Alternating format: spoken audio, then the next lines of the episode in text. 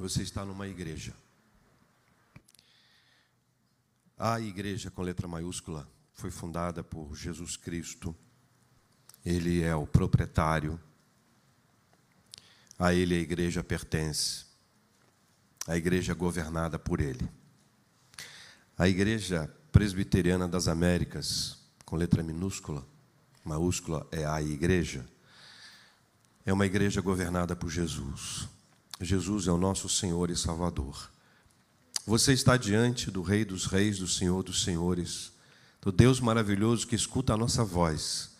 Por mais fragilizada que esteja a sua voz no momento de dor e de sofrimento, por mais exaltada que seja a sua voz no momento de grande euforia e alegria, o Senhor escuta a nossa voz.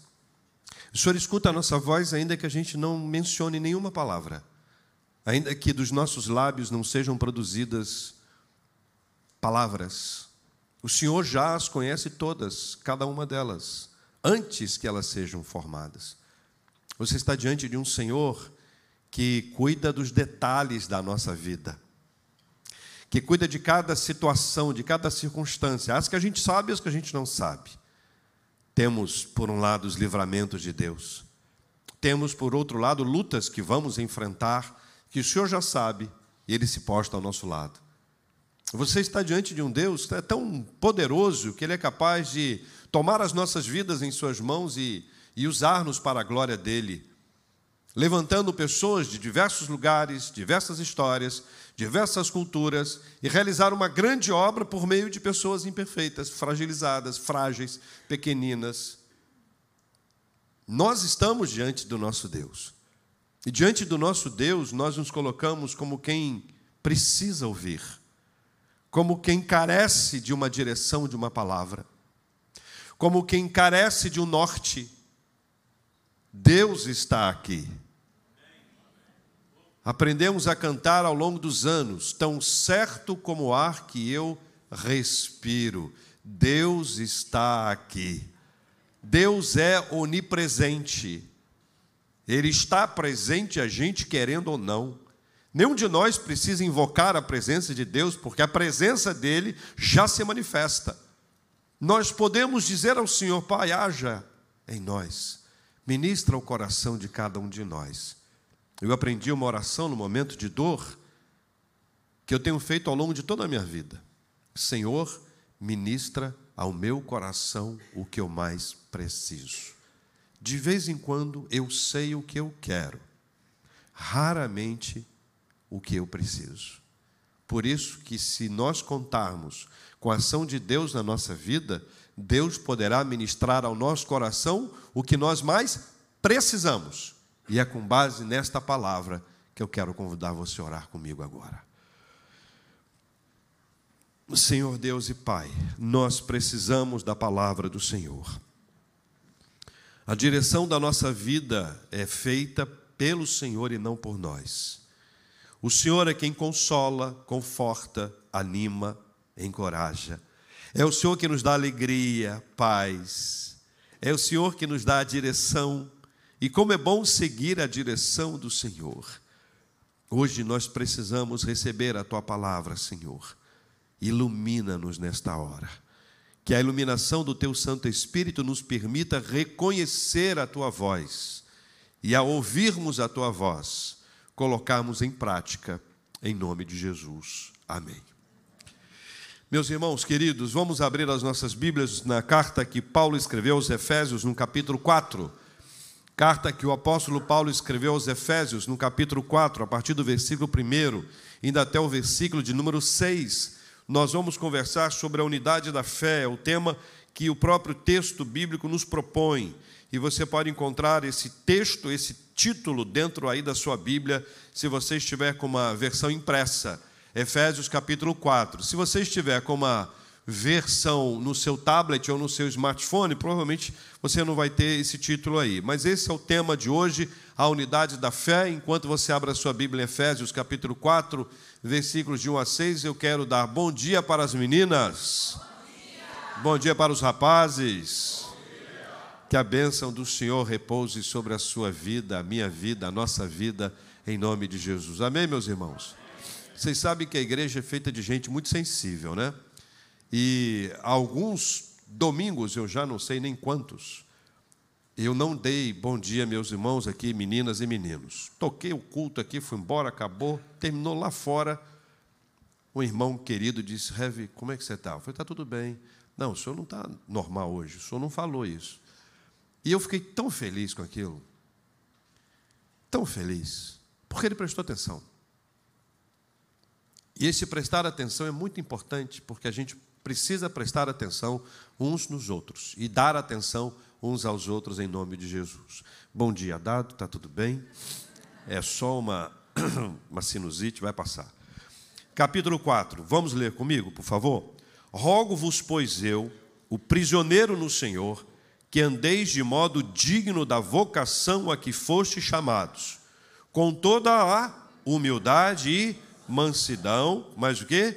Com longanimidade, suportando-vos uns aos outros em amor e esforçando-vos diligentemente por preservar a unidade do Espírito no vínculo da paz.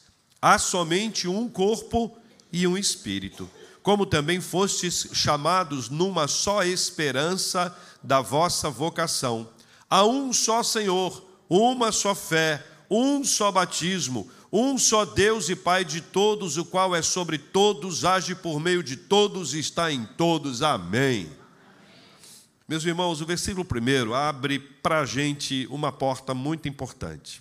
O apóstolo Paulo começa apresentando esse rogo-vos, que é para nós como um pedido, que é para nós como uma exortação e é fundamentalmente um encorajamento.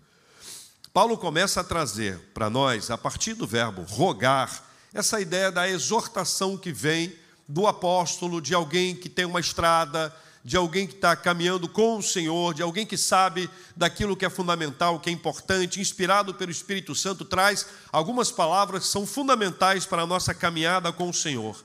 Então, receba esta mensagem de hoje como um encorajamento que vem do Senhor para a sua vida.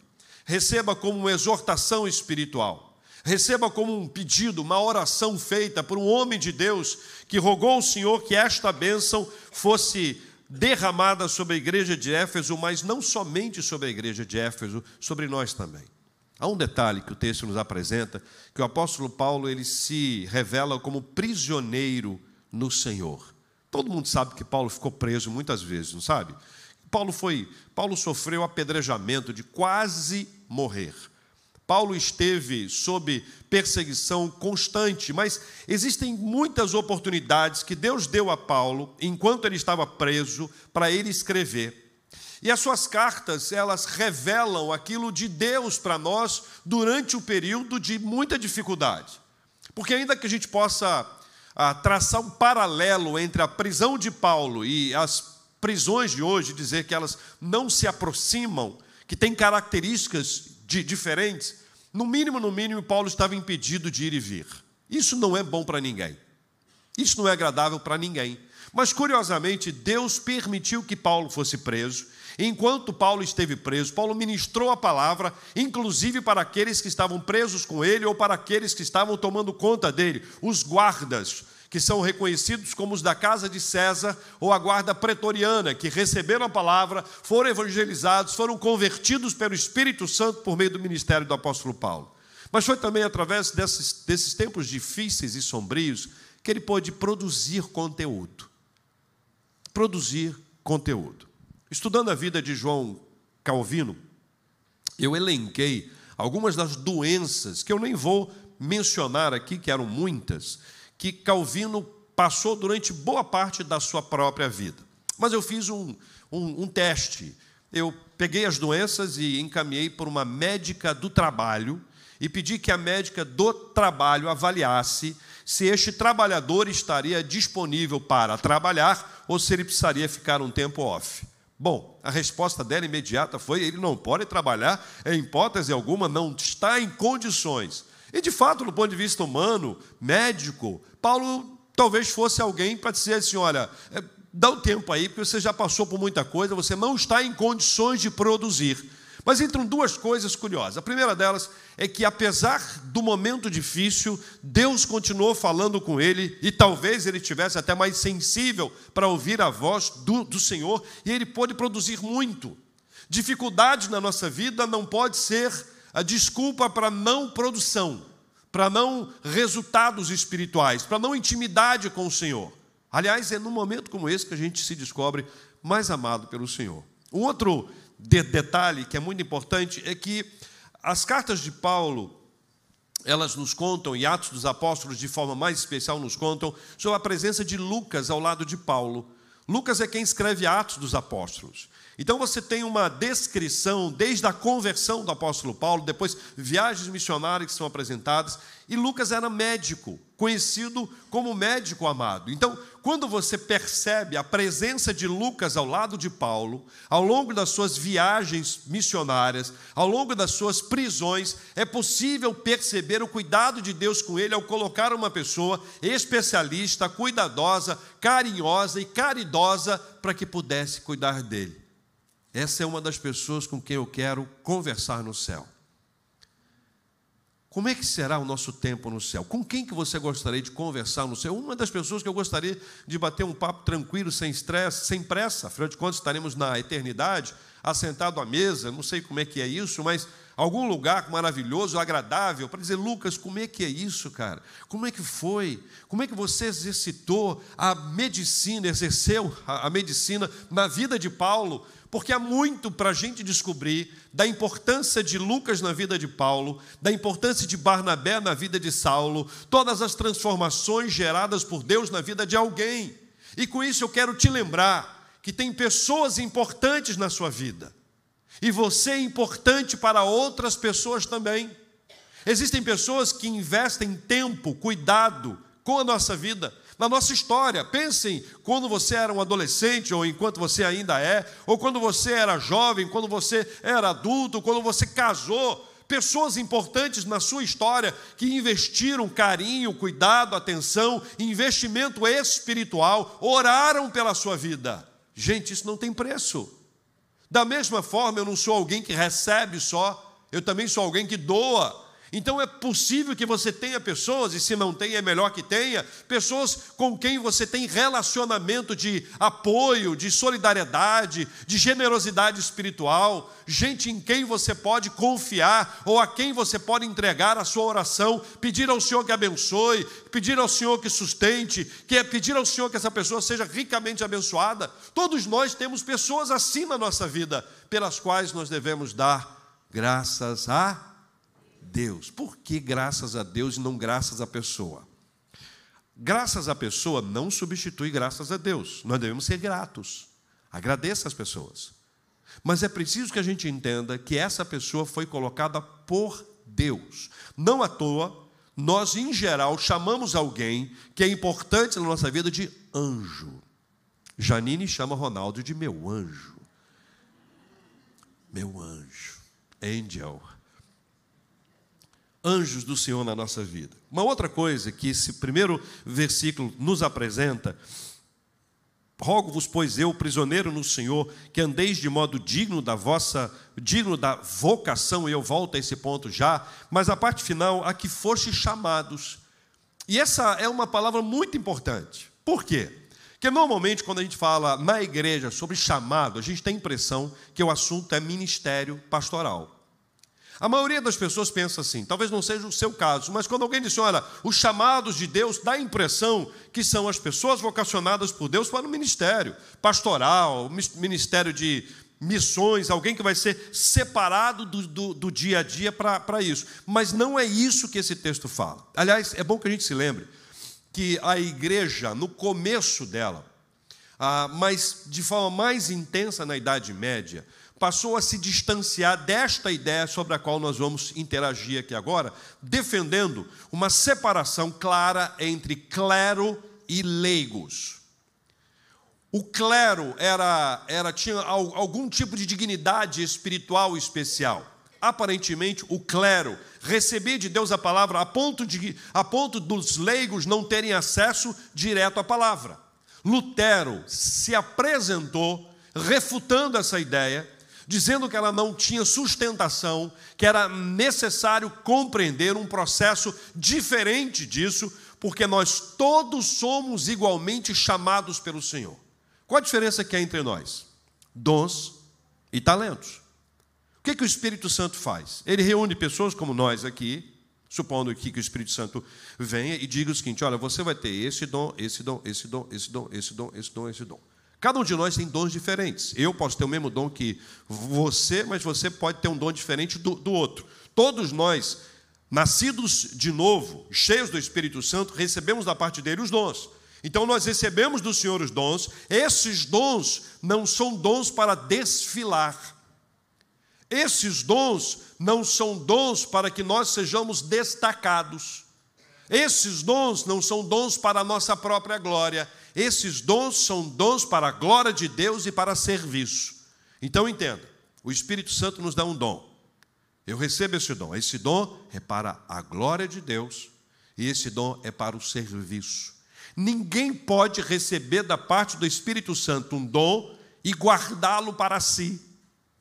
Quando Jesus vai contando as suas histórias, ele faz isso por meio de parábolas. Ele trata sobre a parábola dos talentos, que é diferente de dom. Dom é uma coisa, talento é outra coisa. A gente dá uma confundida nisso tudo aí, mas eu quero dizer a vocês que nós recebemos do Senhor tanto dons quanto talentos. Alguns talentos são naturais, nós nascemos com eles ou podemos desenvolvê-los.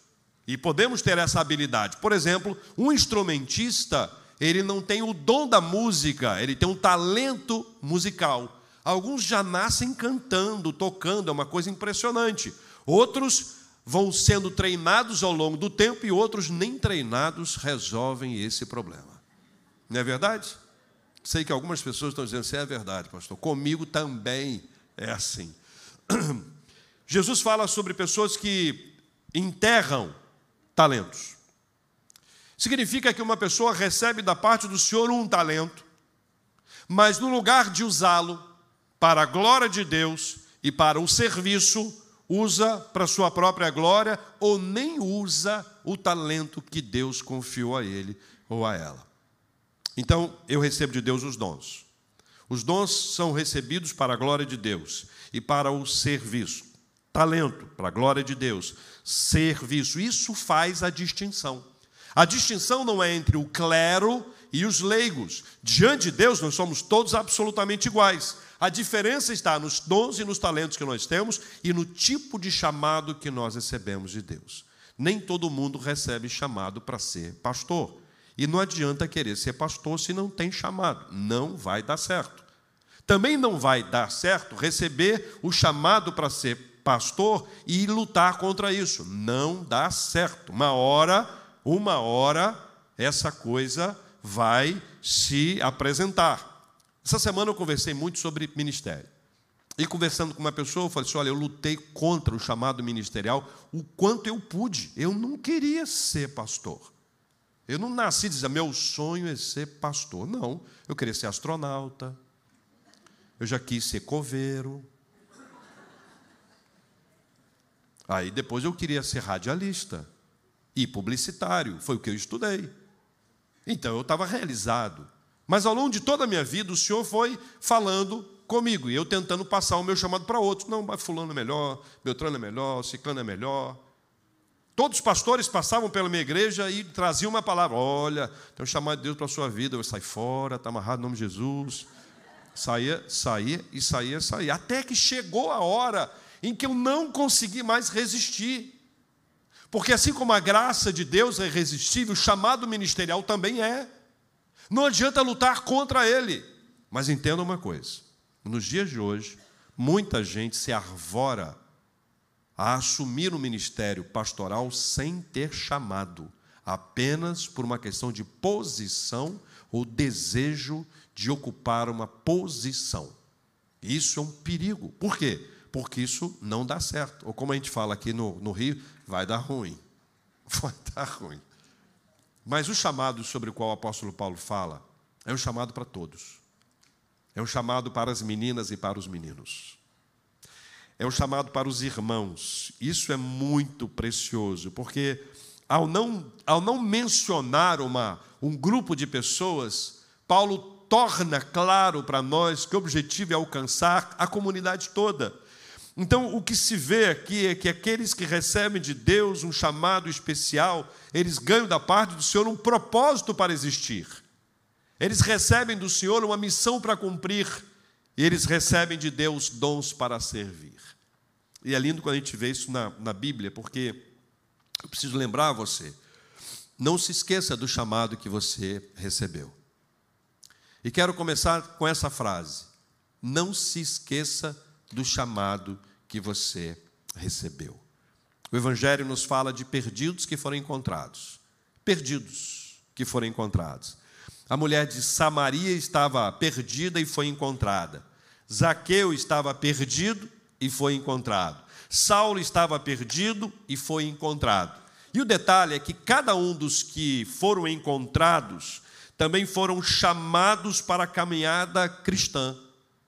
Então, observe: perdido, encontrado, chamado. Fala comigo.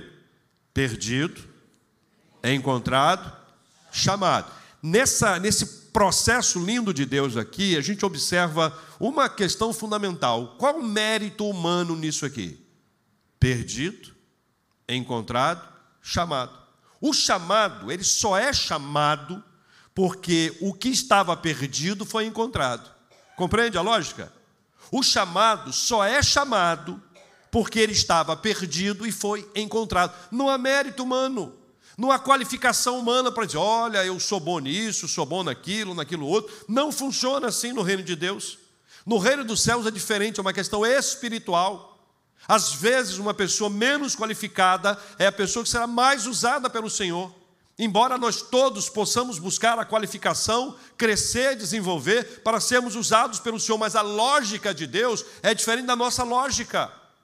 A percepção humana é falha. Se Samuel, que foi Samuel, um homem de Deus, uma boca de Deus, um profeta de Deus, um, um, um, um homem que foi ungido pelo Senhor, ministrou profundamente, governou Israel. Se ele errou por causa da aparência, quanto mais nós. Quanto mais nós. Cada um dos encontrados foi encontrado porque estava perdido, e porque estava perdido e foi encontrado, ele foi chamado.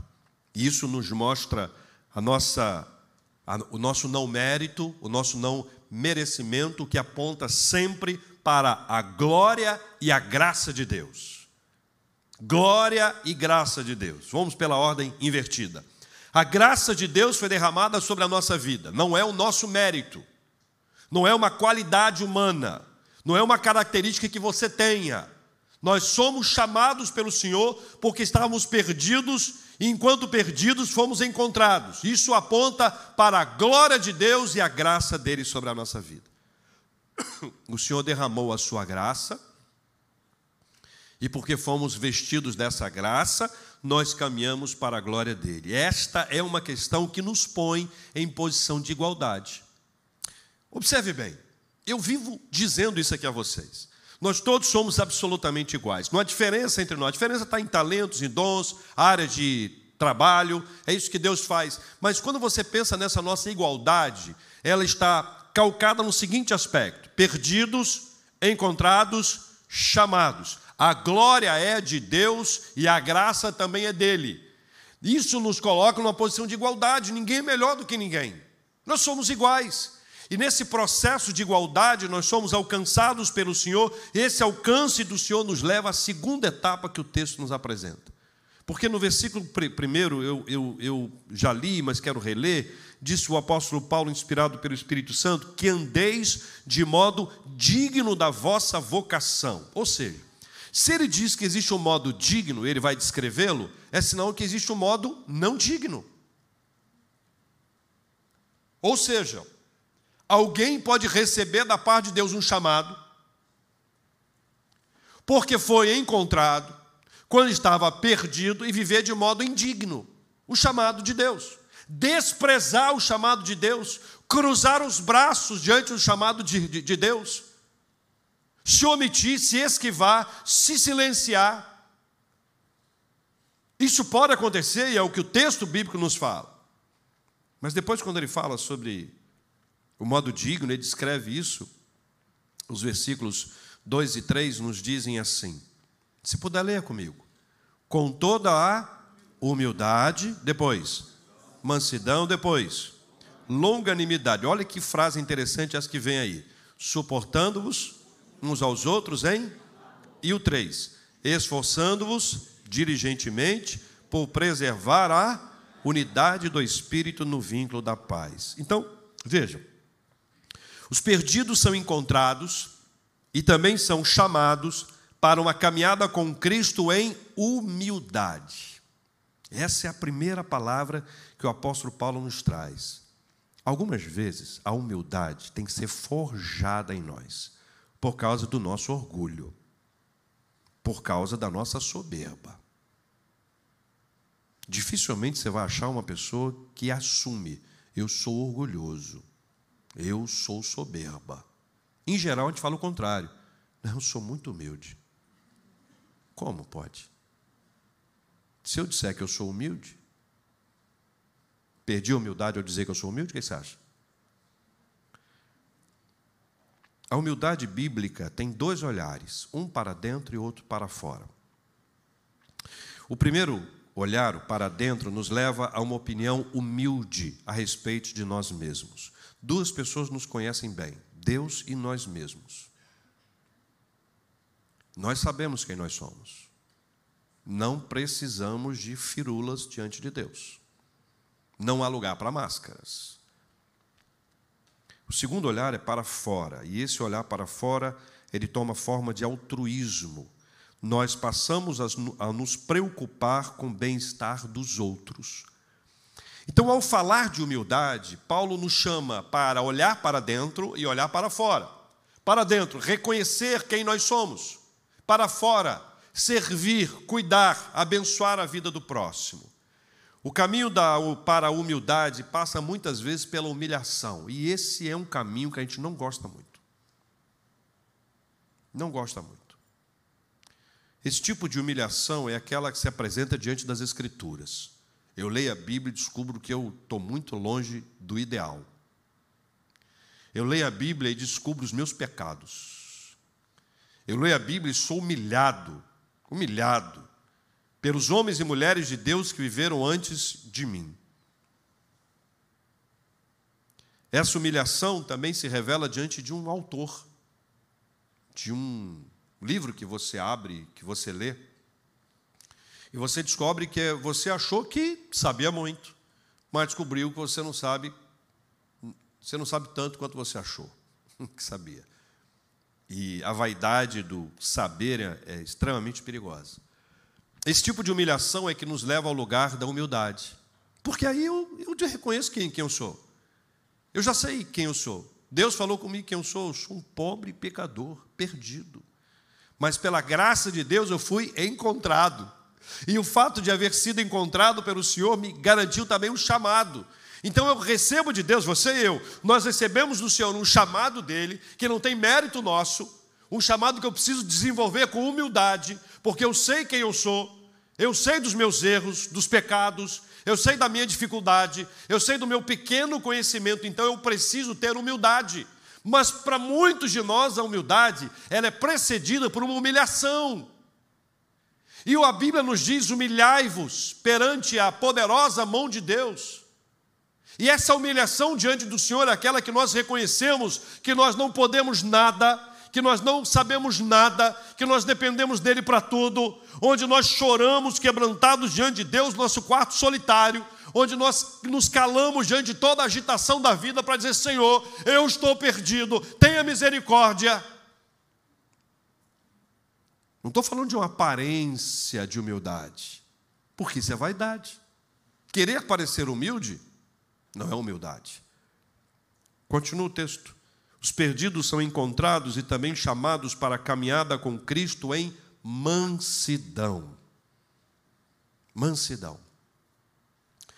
Meus irmãos, a palavra mansidão no texto bíblico que aí está, ela significa amizade meiga e gentil. Alguns traduzem como ser uma pessoa amável. Então, nós estamos falando de amabilidade. A mansidão, nesse texto, significa isso. Uma pessoa amável. Alguns chamam de gentil. E a história conta que os gregos valorizavam muito essa virtude dessa amabilidade, mas sempre como uma coisa compensatória. E às vezes na, na expectativa de uma reciprocidade. Vem o Evangelho e diz: olha, você tem que ser manso, gentil, amável, independentemente do que o outro faz. Pergunta a você: fácil ou difícil?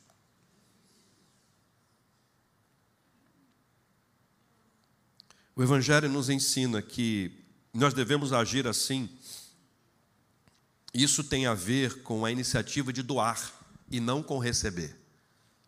Veja bem, tudo no Evangelho é doar, primeiro. Receber, se der para receber. Se não dá para receber, não recebemos. O Evangelho é sobre doar.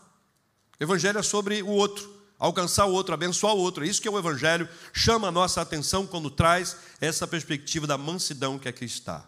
Os perdidos são encontrados e também chamados para a caminhada com Cristo em longanimidade. Essa palavra é tão importante, ser longânimo, ser paciente, que a própria palavra nos ajuda. Fale comigo, longanimidade. Nesse tom que eu estou falando, tá? Longanimidade. Quando você termina o dade, você está mais calmo. Tá não? Tem mais calma. A virtude da paciência torna-se uma espécie de vestimenta. Mas eu preciso dizer a você que ela não vem de fábrica. Ela vem do fabricante. Ela não vem de fábrica. Ah, eu sou uma pessoa paciente. E você? Eu não sou. Não, nenhum de nós é. Nenhum de nós é. Só que o fabricante vai nos ajudando com isso. E aqui nesse caso, é preciso que você entenda, por exemplo, o apóstolo Paulo, que é quem escreve esse texto, ele perseguiu os cristãos. Todo mundo conhece essas histórias. Foi à casa das pessoas, tomou as pessoas, prendeu as pessoas. Quando Estevão foi morto, apedrejado, Paulo estava ali, ainda era Saulo, né? ficou com, com as roupas dele. O texto de Atos 7 e 8 nos contam a respeito disso. E quando você vai construindo essa ideia, você vai pensar assim: meu Deus do céu, mas Jesus não podia ter mandado um raio na cabeça de Saulo? Um raiozinho só, uf, acabou. Não podia ter, não podia, não, não podia. Ele foi longânimo. Essa é a ideia. Guarde só isso. Jesus foi longânimo com Saulo, até que ele se transforma em, em, em, em Paulo e vai desenvolver o seu chamado para ser o apóstolo. Esse é o processo onde a gente aprende a não desistir de ninguém com facilidade. No lugar de querer dar o troco, de reagir, de não dar a outra face, de não caminhar uma segunda milha, de não dar a capa, no lugar de dar um para trás para que a pessoa fique no, no, lugar dela e reagirmos com a autoridade que nós temos em nome de nós mesmos, nesse lugar, ao invés disso, o lugar é para longanimidade, onde nós vamos preservar os nossos vínculos por causa da longanimidade onde Deus há de nos dar a paciência para lidar com o outro, onde nós não vamos desistir de ninguém. Sabe por quê? Porque se eu sou a pessoa que precisa exercer longanimidade com alguém, eu preciso me lembrar que, tanto quanto a pessoa, eu também estava perdido, fui encontrado e recebi de Deus o chamado. Talvez a outra pessoa não tenha sido encontrada ainda. Talvez a outra pessoa esteja passando por um problema, por uma crise, por uma adversidade que você pode não entender. Ou talvez ela seja assim mesmo, mas assim como ela é assim mesmo, o Espírito Santo tem o poder de preservá-la, de transformá-la e mudá-la para a glória dele. Mas o assunto não é outro. O assunto são nós dois, eu e você. A longanimidade é nossa. Eu não posso querer a longanimidade do outro. Esta é uma longanimidade que Deus nos dá. Para o final, os perdidos são encontrados e também chamados para a caminhada com Cristo e a suportarem, no sentido de carregar e aguentar em amor. Esse suportar aqui não é, sabe, não suporto fulano, não é isso não. Esse suportar é suportar. É colocar a mão sob. é dar o suporte que a pessoa precisa. É o amor, é o poder divino que age no ser humano e o faz capaz de suportar um peso aparentemente descomunal. É suportar as pessoas, suportar o outro, suportar o próximo. A lógica é: por causa de Deus, ninguém e nada é mais pesado a ponto de não poder ser suportado. Por causa de Deus. Não por nossa causa. Porque os chamados não são perfeitos. Você, eu. E a nossa imperfeição, ela gera atrito. Imperfeição gera atrito. As diferenças, elas podem ser grandes. Algumas, na nossa opinião, inalcançáveis. Todavia, de acordo com esse texto, as nossas diferenças não são maiores que o amor. Então, o desafio de Deus para nós é que nós devemos suportar o outro em amor. Esse amor vem de Deus, Deus é amor. Então, não se fundamenta no nosso próprio amor pelo outro. Isso se fundamenta no amor de Deus por nós, e o amor de Deus por nós é que nos fará suportar. Veja que isso é viver de modo digno, o chamado que Deus nos deu. E a última que ele apresenta. Os perdidos são encontrados e também chamados para a caminhada com Cristo para a preservação da unidade. E aqui fala de um esforço, o texto bíblico nos fala sobre um esforço, esforçando-vos diligentemente, não é algo comum, não é um esforçozinho qualquer, não é um pequeno empenho que a gente tem e já desiste, já diz não deu, não aguento mais, não suporto. Não, é um esforço diligente, é um esforço forte, constante, intenso. Há um esforço, uma ênfase no esforço para manter a unidade que Cristo conquistou. A unidade da fé, ela é resultado do poder de Cristo em nós.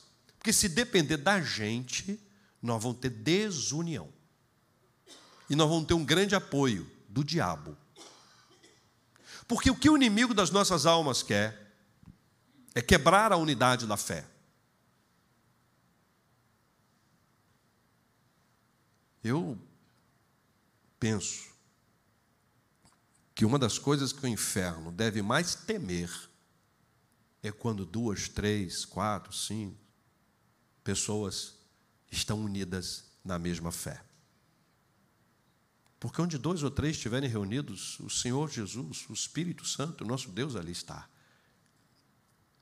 Quem é que pode vencer o poder de Deus?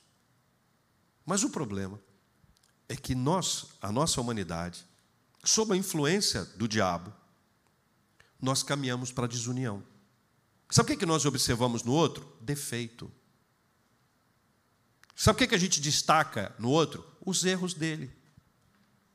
Enquanto o nosso copo está meio cheio, o do outro está sempre meio vazio. Enquanto para nós a parede preta com um pontinho branco é uma parede preta com pontinho branco. Se foi o outro que fez, olha aí, um negócio no meio aqui, um pontinho branco numa parede preta, isso é um absurdo. A nossa humanidade quer diminuir o outro. A nossa humanidade quer destacar a gente no lugar do outro. E se der para pisar no outro, melhor ainda, a nossa humanidade. E o diabo diz assim: é isso mesmo, é isso, é aquilo, é aquilo outro.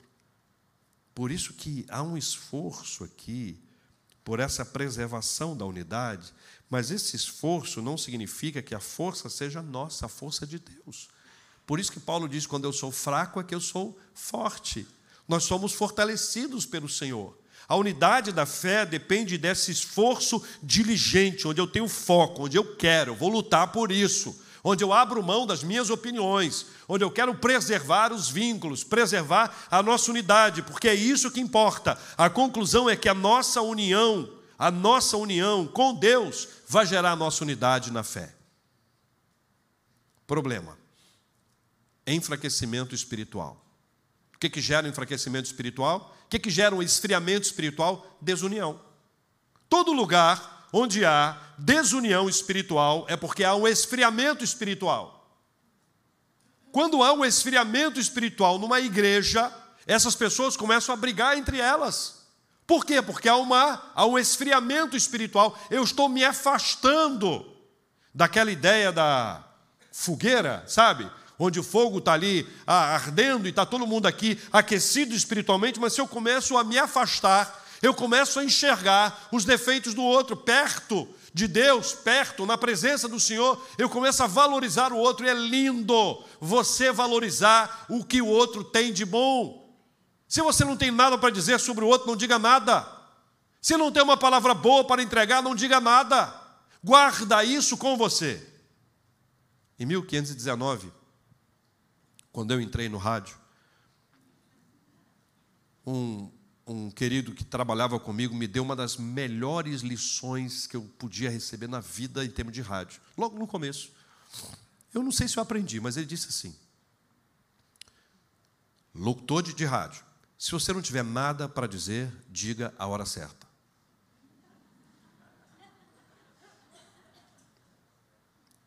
Isso para um radialista tem um significado pesado, importantíssimo. Perto de Deus, nós vamos enxergar o outro como o outro é, com as coisas boas que o outro tem. Nós vamos enxergar as, as coisas positivas que o outro tem. Nós vamos entender que a nossa união ela é fundamentada no amor de Deus e não em identificação nossa. Não há lugar para grupinho, gente. Não há lugar para panela. Não há lugar para os meus amigos primeiro, ou aos amigos tudo, aos inimigos a lei. Não há lugar para buscarmos qualquer tipo de gosto pessoal ou até antiguidade. Antiguidade é posto, sabe aonde? Aonde? Aonde? Sabe ou não sabe, gente? Forças Armadas. Antiguidade é posto nas Forças Armadas. Na igreja, não. Na igreja, não. Na igreja nós somos iguais. A nossa unidade se fundamenta em Deus. Não na nossa identificação. Gosto pessoal, senão vou num grupo de amigos. Para os antigos, vai virar uma patotinha.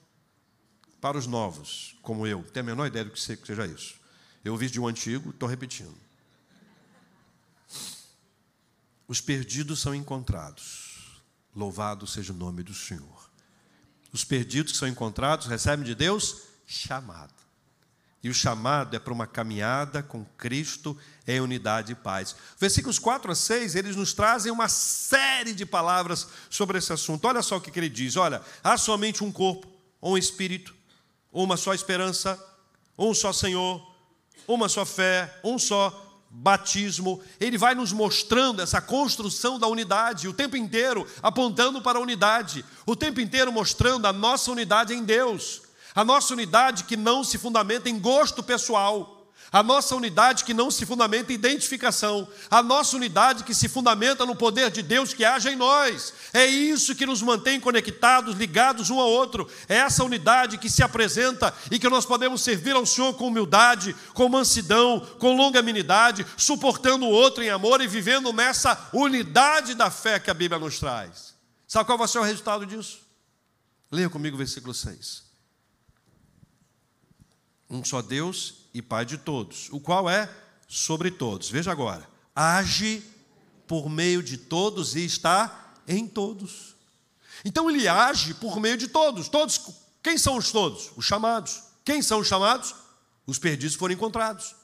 Deus age por meio de todos, então não age mais por esse e menos por aquele. Deus age por meio de todos, e mais do que isso, Ele está em todos porque nós recebemos da parte de Deus a bênção do Espírito Santo.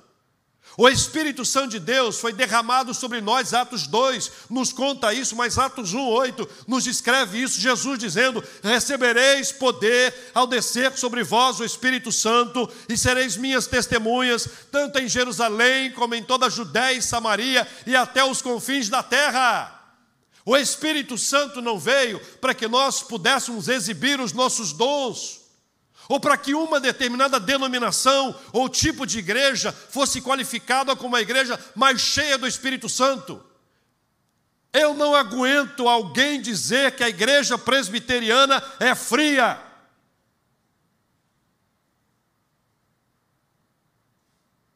Não tem igreja fria, igreja quente. Tem crente frio, crente quente. Tem até morno. O mono será vomitado. Tem gente que conhece a Deus, tem gente que não conhece a Deus. Tem gente que se tornou membro de igreja, mas não conhece a Deus. Tem gente que se tornou membro de qualquer igreja e não se dobra diante do Senhor, não conhece a palavra de Deus, não lê a palavra, não ora, não prega o evangelho, não adora, não serve. Gente há 200 anos de igreja como espectador, cruzando os braços assistindo filme. Tá bom, não tá bom, gostei da música, não gostei. Se cantor é bom, se cantor é isso. Ah, pastor pregou alto, pregou baixo, foi longe, ficou perto. São espectadores, braços cruzados assistindo filme.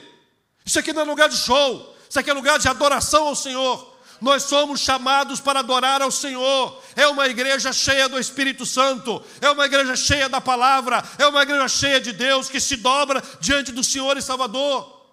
O que a gente confunde são manifestações. Se a igreja fala mais aleluia ou menos aleluia, pode falar aleluia hora que você quiser. Mas não é assim, forçado. Ó, fala aleluia, aleluia, mais alto. Aleluia, não, não tem isso. É, isso é espontâneo. Agora, se uma pessoa ao meu lado não fala aleluia, não quer dizer que ela seja fria. Isso é juízo, julgamento. Já fiz muito isso. Vou dizer para você: pecado confessado e abandonado, tá? Não é só confessar. Aí eu confesso meu pecado. Abandonou ou não? Ainda não, então abandona. Há muitos e muitos anos, um presbítero querido, médico amado, ele louvou rolando, ele com o braço cruzado e assim. E eu, eu que ministrava o louvor. Imagina. E eu andava pela igreja. Andava pela igreja. Eu gostava de parar do lado dele.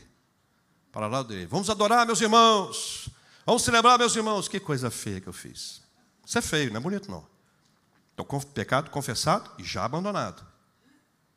Por quê? Porque eu queria que ele fizesse como eu. Por quê? Porque eu me achava melhor do que ele. Por quê? Porque o meu modelo era eu mesmo. Não faça isso. Pecado confessado, perdoado e abandonado. Cada um de nós é de um jeito, mas nenhum de nós pode ser alguém distante do Espírito Santo de Deus. Eu quero concluir deixando com vocês quatro princípios fundamentais da filosofia de ministério da nossa igreja. Vai estar aqui na nossa tela, você que está acompanhando em casa também vai acompanhar. São quatro princípios fundamentais da filosofia de ministério da nossa igreja, que eu quero terminar com essa palavra. Se puder apagar um pouquinho mais, para a gente poder dar mais luz aqui na frente, ah, ou apaga aqui na frente, pode ficar à vontade, veja. A primeira palavra é a palavra querigma. Querigma é uma palavra que significa proclamação, é a palavra que nos leva à pregação. A primeira palavra, a palavra querigma, é uma filosofia de ministério da nossa igreja, onde nós estamos centrados na pregação. Nós queremos pregar o Evangelho. O Evangelho é centrado em Cristo, a gente não prega a igreja, a gente prega Cristo. Então, é uma igreja cristocêntrica, onde o Evangelho vai alcançando mais pessoas, e por meio do avanço do, do Evangelho, quem muda as pessoas é o Evangelho, o Evangelho de Jesus Cristo. Então, o primeiro princípio aqui não é uma ordem, não é uma ordem, são os quatro pilares, são quatro igualmente importantes, é querigma. Fale comigo, querigma. No almoço hoje, qual é a palavra grega que você vai estar lá falando com as pessoas? querigma, mas tem mais. A segunda palavra é a palavra didaquê. Didaquê significa ensino. Trabalha a nossa educação, a nossa formação espiritual. Os antigos dizem: saco vazio não se põe em pé, não é verdade? Vazio do conteúdo doutrinário, teológico, conhecimento bíblico, nós não temos como proclamar a palavra. É por isso que muitas vezes a proclamação é vazia, porque falta em nós conhecimento. E conhecimento não se pega por osmose, e nem nos stories do Instagram, e nem nos pequenos vídeos do TikTok. Conhecimento se pega estudando. Tem que ter um esforço, tem que ter uma batalha, uma, é um estudo constante. A igreja se propõe a trazer diversas oportunidades de estudo para crescimento, para edificação espiritual. É o nosso preparo. Então nós temos querigma. A segunda palavra para você falar no seu almoço é didaquê. A terceira palavra que aqui está é a palavra diaconia. É o terceiro pilar da nossa filosofia de ministério. Diaconia é o serviço, é olhar para fora, é a misericórdia em ação, é enxergar a necessidade do outro, mas não apenas dizer, ai, tadinho dele, que sofrimento a pessoa está passando. Não, nós vamos estender as nossas mãos para abençoar. nós vamos cuidar das pessoas, nós vamos interceder, mas vamos servir, muitas vezes com dons, talentos e também com os nossos recursos. Diaconia é o serviço que deve ser exercido, é a misericórdia em ação. Terceira palavra grega para você falar no seu almoço é a palavra diaconia. E a quarta palavra é a palavra koinonia. Koinonia trabalha a nossa comunhão, trabalha os nossos relacionamentos, onde nós construímos relacionamentos. Eu tenho feito de vez em quando aqui, eu dou mandada pela igreja, diz que a nossa igreja é a igreja presbiteriana das Américas, das, nu, das nucas mais lindas do universo. Tenho pedido a você que se apresente para as pessoas, você diga o seu nome, onde é que, é que você faz e tal. E tenho feito aqui o meu esforço para que as pessoas possam comunicar, interagir. Natal missionário que nós realizamos agora, nós passamos um dia inteiro dentro de um sítio. Pessoas que não se conheciam, embora frequentassem a mesma igreja, passaram a se conhecer. Gente que não sabia o nome nem sabia que era da igreja, se encontrou lá. Pessoas que já se conheciam antes, mas não tinham se encontrado na igreja, se encontraram lá. Isso chama-se oportunidade de relacionamento. Isto nos traz para o ponto do relacionamento. A busca da nossa unidade da fé passa por esse relacionamento que nos é apresentado pela coinonia. Quarta palavra para você falar no seu almoço hoje é a palavra? Agora as quatro, sem olhar para a tela. Não, então vou dar uma colher de chá. Vamos olhar para a tela. Depois a gente tira, tira a tela. A primeira palavra é a palavra querigma. A segunda palavra, didaquê. A terceira palavra, diaconia. A quarta palavra, coinonia. A terceira e a quarta ajudam. Você percebeu que eu botei de propósito que dá uma ajudada. Tira a tela.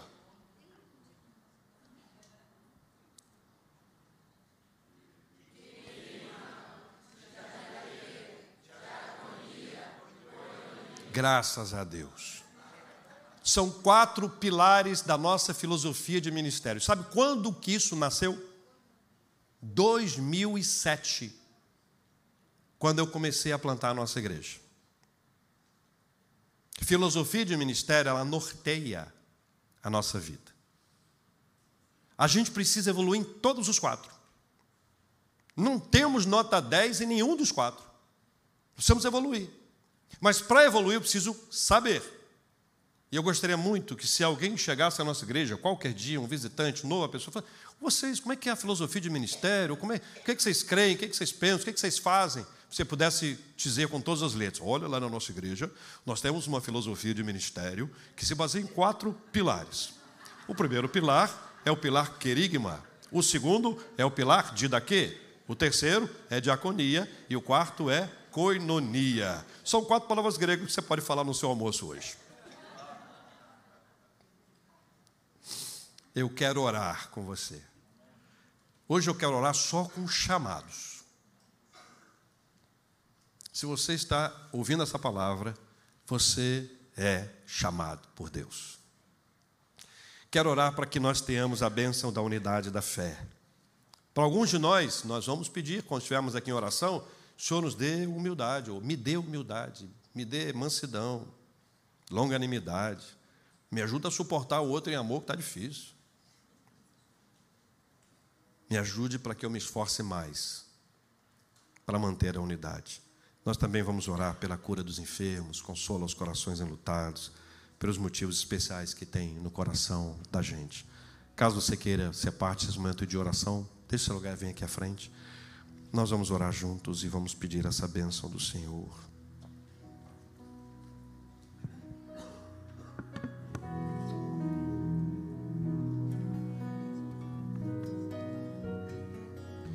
Paizinho, em nome de Jesus que nós oramos nesta hora. Primeiro eu queria agradecer ao Senhor porque nós estávamos perdidos e fomos encontrados pelo Senhor. Nós não encontramos o Senhor, nós fomos encontrados. Enquanto a gente estava perdido, o Senhor nos encontrou. E ao nos encontrar, o Senhor nos chamou. E aqui estamos nós, respondendo ao seu chamado. Senhor, nós não somos espectadores, nós somos chamados. Nós não somos analistas e nem críticos, nós somos chamados. O chamado nos leva a viver de modo digno da nossa vocação. O chamado nos leva a buscar da parte do Senhor a humildade, a buscar da parte do Senhor a mansidão, a buscar a longanimidade, a suportar o outro em amor e a nos esforçar mesmo, sendo fortalecidos pelo Senhor, para que haja unidade na comunidade da fé.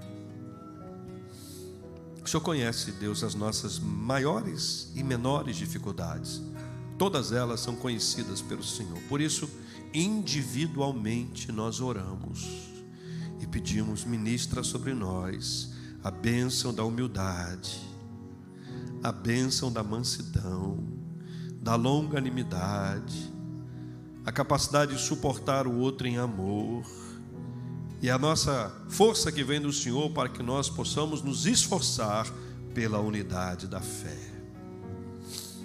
Deus amado, nós oramos em nome de Jesus, pedindo que o Senhor visite cada um de nós, nossa casa, nossa família, ministrando a nossa casa aquilo que a nossa casa mais precisa, Senhor.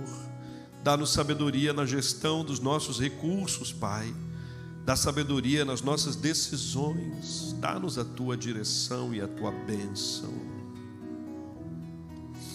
Deus querido, nós oramos pelos enfermos e clamamos ao Senhor pela bênção da cura, a cura do Senhor sobre o reverendo Ronaldo Lidório, sobre o reverendo Silvânio Silas, a bênção do Senhor, Pai sobre a vida da Inês, da Terezinha, do Paulo Romero, da Luísio Lima, do Elisiário Francisco.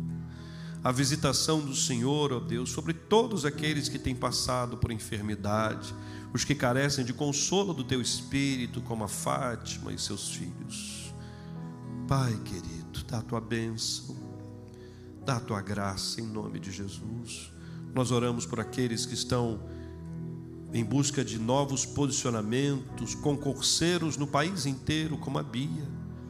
Abençoa, traz tranquilidade, paz e sabedoria, em nome de Jesus. Renova sobre nós a bênção do Senhor. Escuta a nossa oração e atende-nos segundo a vontade do Senhor. Porque se for da vontade do Senhor, essas bênçãos vão chegar. E ao chegarem, nós já seremos encontrados agradecidos e não somente quando recebermos. Desde já, nós damos graças ao Senhor. Se demorar, o Senhor há de nos dar a bênção da paciência. E se esta bênção não chegar, se não for da vontade do Senhor, o Senhor vai nos trazer a paz. É assim que nós oramos, em nome de Jesus. Amém e amém.